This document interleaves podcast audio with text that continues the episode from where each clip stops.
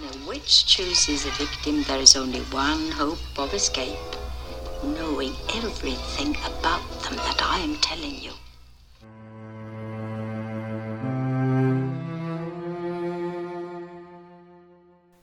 La puerta del castillo se abre, pero no hay nadie atrás. Despiertas en un lugar desconocido, sin saber cómo llegaste allí. Así empiezan muchas de las historias que nos cautivan. Todas nos quitan el sueño o nos causan pesadillas. Pero ¿qué hay detrás? En Umbral Nocturno comentamos justo eso, antecedentes, influencias y datos curiosos que nos dejarán listos para conocer esa primera página. Bienvenidos, visitando a Bram Stoker, entren libremente y por su propia voluntad. Hola, ¿qué tal? Muy buenas noches. Bienvenidos a un episodio más de Umbral Nocturno. Yo soy Eduardo Suárez y como siempre es un gusto recibirlos en este espacio, donde analizamos literatura o comentamos más bien literatura de horror y de ciencia ficción del siglo XIX, aunque hoy, ya habíamos dicho, vamos a hacer una pequeña excepción para hablar de este libro de las brujas de Roald Dahl en el marco del, del remake cinematográfico que está actualmente creo que ya disponible en cartelera o bueno o por otros medios no creo que ahorita el cine sigue siendo una opción algo delicada por el tema de la pandemia también recordarles que cualquier comentario cualquier sugerencia opinión acerca de los contenidos de este programa o de, de lecturas que gusten recomendar tenemos dos vías de contacto que son nuestras redes sociales las redes sociales del podcast en Instagram y en Twitter que ambas vienen con el nombre de Umbral Nocturno. Ahí pueden encontrar unos datos adicionales acerca de los episodios anteriores y de este también obviamente conforme avancen los días hasta el siguiente episodio en 15 días.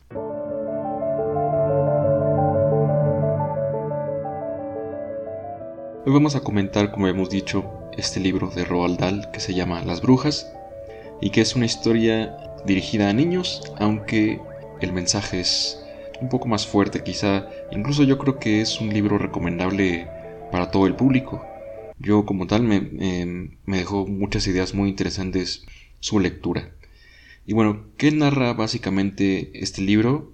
Eh, como todos, quizá muchos de ustedes ya han visto la película de los años 90, este libro narra la, la historia de un, de un niño cuyos padres fallecen en un accidente, en un accidente automovilístico, y entonces él queda bajo el cuidado de su abuela materna, quien es oriunda de, de Noruega. Este es un tema importante, ya lo comentaré un poco más, más adelante. Bueno, en algún momento de la, digamos, de este nuevo cuidado por parte de la abuela, esta abuela tiene una recaída de salud y entonces el médico que la visita le recomienda que pase unas vacaciones en un clima más apto. Y para esto están, me parece que en este momento de la historia ellos están en Inglaterra, que es donde vivía la familia del chico con sus padres. Y entonces ellos deciden ir a este pueblo, bueno, este pueblo, perdón, a esta localidad inglesa que se llama Bournemouth, que es de un clima más, más veraniego, veraniego en el, en el contexto inglés, hay que anotar. Y entonces ahí hay un hotel y en este hotel ellos se hospedan con la idea de pasar unas vacaciones agradables.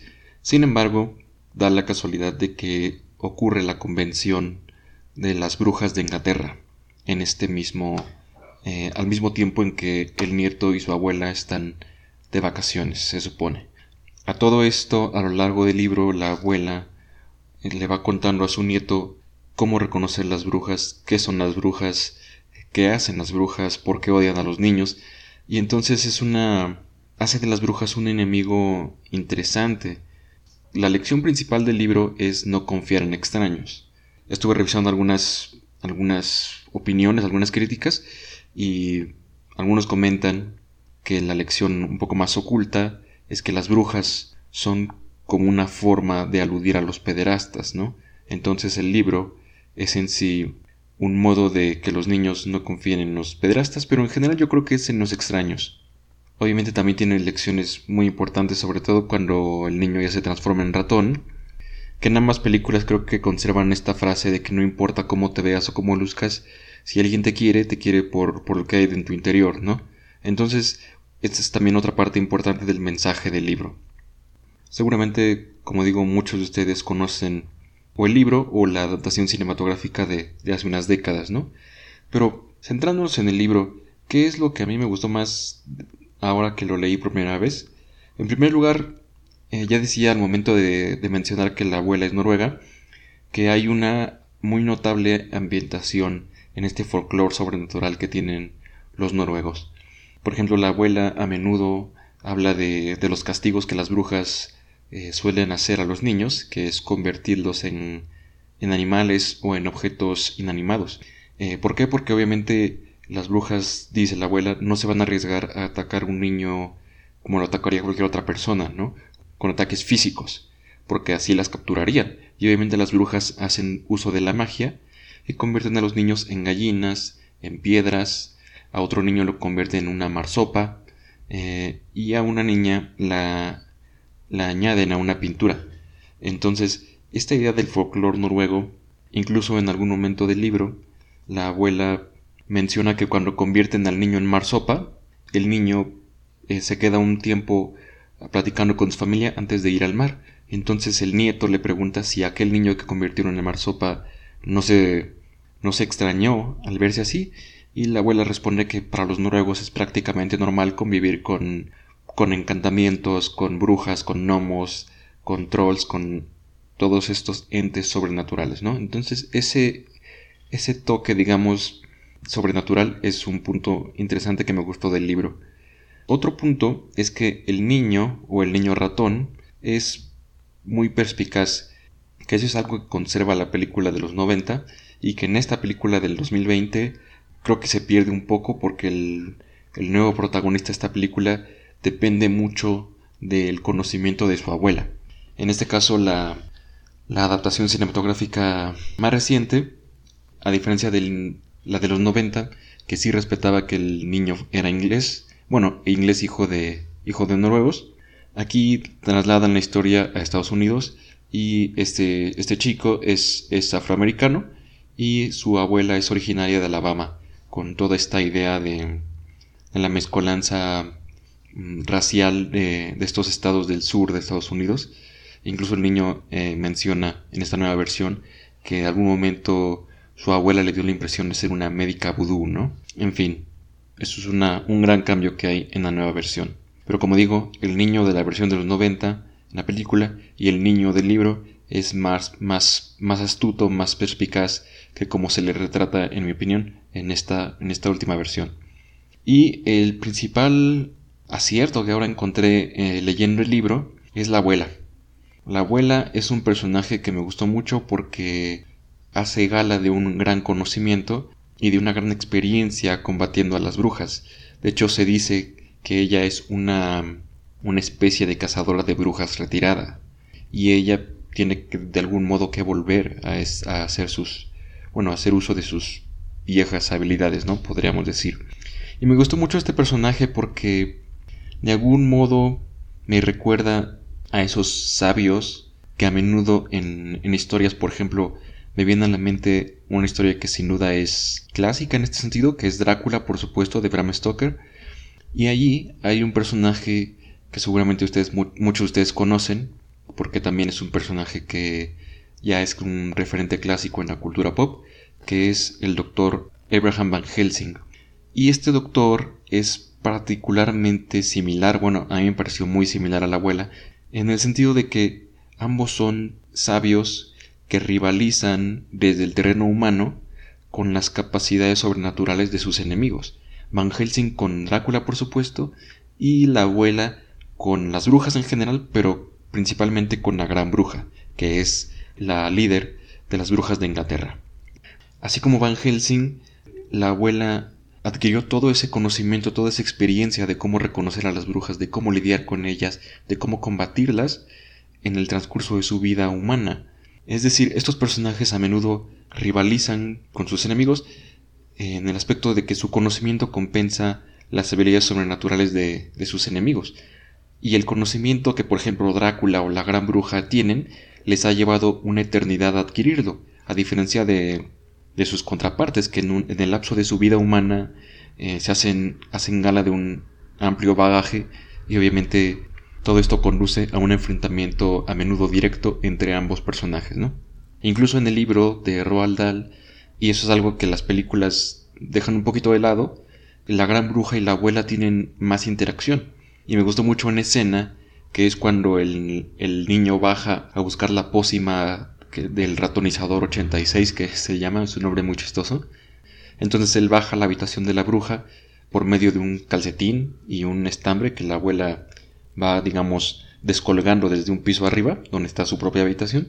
Y mientras el niño está buscando, es sorprendido por la gran bruja, ¿no? Y entonces la abuela desde el piso de arriba le pregunta al niño si ya acabó, si ya cómo va, ¿no? Y la gran bruja, obviamente el niño no puede hablar, sino pues se, se delataría y pues sería su fin, ¿no? Entonces la gran bruja sale al balcón y empieza a entablar un diálogo con la, con la abuela.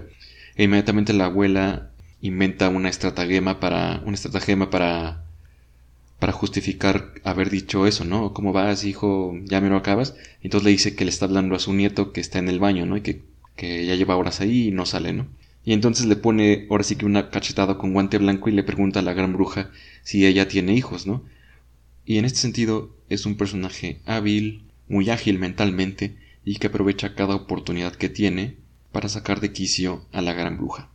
Muy curioso que ahorita que estaba investigando sobre Van Helsing, bueno, quizás eso sería para un episodio centrado en Drácula, me encontré con que está basado, el personaje está basado en un, en un médico neerlandés, al, igual que Van Helsing es, es de los Países Bajos, un médico que trabajó para la Casa Real de Austria y que es famoso principalmente por desmentir en aquellos tiempos, siglo XVIII, la existencia de los vampiros. Recordemos que los vampiros eran o siguen siendo un tema de folclore muy presente en esta zona de Europa del Este, ¿no? Entonces ese es un dato curioso, pero que digo, quizá habría que abordar en un capítulo sobre Drácula o, por qué no, sobre el propio Van Helsing o las influencias que ha tenido. Por ejemplo, también alguien que retoma muy bien el personaje de Van Helsing es Guillermo el Toro y Chuck Hogan en estos libros, en esta trilogía de Nocturna, Obscura y Eterna. Está el personaje que se llama, también se llama Abraham o Abraham, pero aquí le ponen un nombre que se llama, un apellido que se llama Cetrakian, pero es básicamente una nueva versión de Van Helsing lo cual me parece muy interesante el hilo, el giro que le dan en esta trilogía, que podríamos comentar después. Muy bien, ahora vamos a marcar una pequeña pausa para hablar de las películas y de sus pros y sus contras, que tan fieles o no son al libro.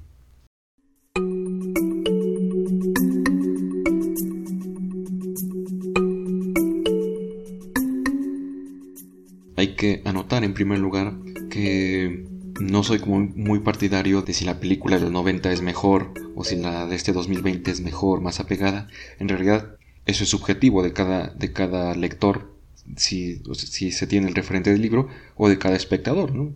alguien le puede no gustar de los 90 y, y le puede encantar esta, ¿no? O viceversa, ¿no? O ninguna y se queda con el libro, ¿no? Entonces eso es, es una discusión que, que no tiene ningún sentido. Hablaré más, más bien de los pros de cada, de cada versión, de las de los 90 y de la de este 2020. Empezando en orden cronológico, obviamente, por la versión de 1990, creo que el acierto, o bueno, ese es, o no sé si es un acierto, sino la visión que se tuvo de esta, esta adaptación del libro de Roald Dahl, que curiosamente no le gustó a Roald Dahl porque cambió el final, es que esta versión es más terrorífica, con efectos especiales que descansan más en esas criaturas prostéticas muy a la manera de Stan Winston y de toda esta escuela de como de tipo de la cosa de otro mundo o de alien, ¿no? Incluso los ratones que salen en esa película a mí me parecen más realistas que los de la versión actual, que son digitales. Creo que se, se abusa tanto ya de lo digital que se evidencia a sí mismo que es falso, ¿no? Entonces un poco está viendo también la película de los 90 y los ratones me parecen más realistas que los de ahora. En fin. Otro acierto, digamos, que me gusta mucho de la película de los 90 es una escena en particular, ya les comentaba en el programa pasado, y esta escena es la escena del cuadro. En el libro se describe cuando la abuela le está contando al nieto sobre cómo son las brujas y qué hacen las brujas, le cuenta, ya decíamos, de una, una niña a la que convierten en gallina, que eso se plasma muy bien en la nueva versión, le comenta de un, niño que convierten en una estatua de piedra, que eso no lo incluyen en ninguna de las dos películas, el niño de la marsopa, que tampoco lo incluye en ninguna de las dos películas, y la niña del cuadro, que la, versión actual no lo incluye, pero la versión de los 90 sí lo hace. Incluso lo lleva un poquito más allá en mi opinión y hace de, ese, de esa anécdota de la, de la abuela del libro, la hace un poco más oscura, porque en aquella versión la niña Erika, que en el libro se llama Solveig, porque en Noruega recordemos, pero aquí le ponen que se llamaba Erika, aunque también está en Noruega. No, no entiendo por qué cambiaron el nombre. Pero bueno, esa niña se relata en la película que era bien portada, que no se metía con nadie, y aún así las brujas o la bruja a la que hace frente, digamos, o que padece, más bien, esa bruja aún así la elige a ella. Cuando el otro niño, además del nieto, el otro niño del libro, Bruno Jenkins, se nos dice que es malcriado, que es exigente, que es irrespetuoso. Entonces, a pesar de que esta niña Solveig no se metía con nadie, o Erika, eh, aún así la bruja la elige y la, la rapta. Y podemos asumir que la, la mata en algún momento. Entonces, este odio irracional hacia los niños por parte de las brujas está muy bien plasmado en esta escena, en mi opinión. También la película de los 90 crea como una especie de continuidad para este castigo de las brujas de convertir a los niños en pinturas, porque si recuerdan hay otra escena ya en el hotel donde la gran bruja que interpreta Angelica Houston se encuentra con otro niño que me imagino que en el pasado convirtió en pintura, le da dos toques con el dedo y lo desaparece. Y en ambos cuadros, tanto en el de Erika como en el de este niño del hotel, también es muy impresionante caer en cuenta de que ambos niños son conscientes y que incluso pueden interactuar eh, con el exterior. Recordemos que en la escena de Erika, la niña eh, dice en algún momento cuando el papá se da cuenta de que ella está en el cuadro, ella le empieza a llamar este con una vocecita muy lastimera, le empieza a decir papá, papá.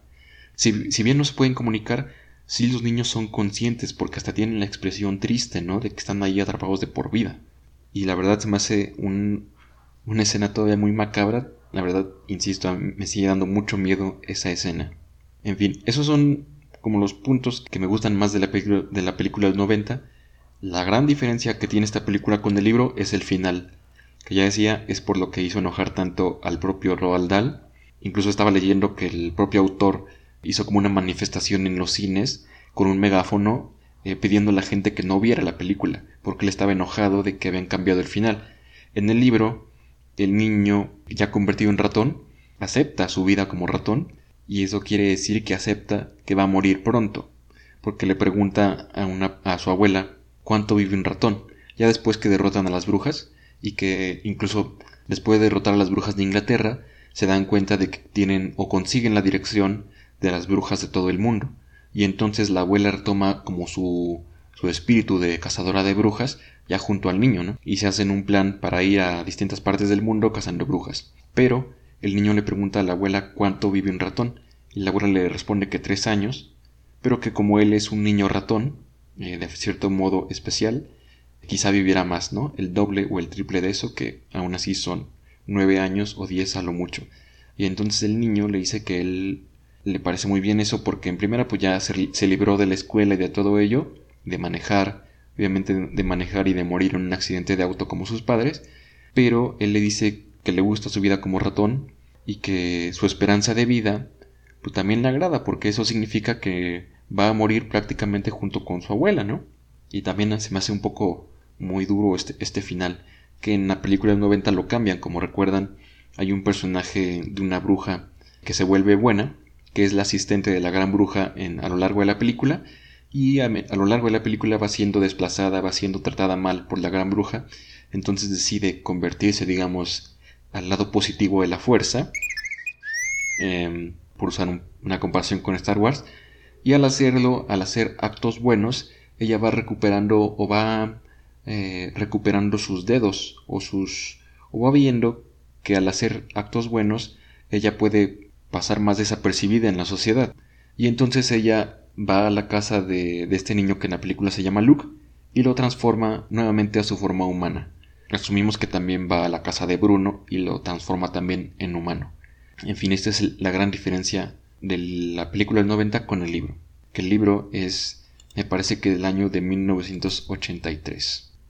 Ahora bien, la película actual, que ya decíamos está dirigida por Robert Zemeckis, tiene también pros y contras. Algo que salta mucho a la vista es que es más, más infantil, más colorida que la de los 90 y obviamente pues esos quizá quisieron concentrarse en un público más amplio, ¿no?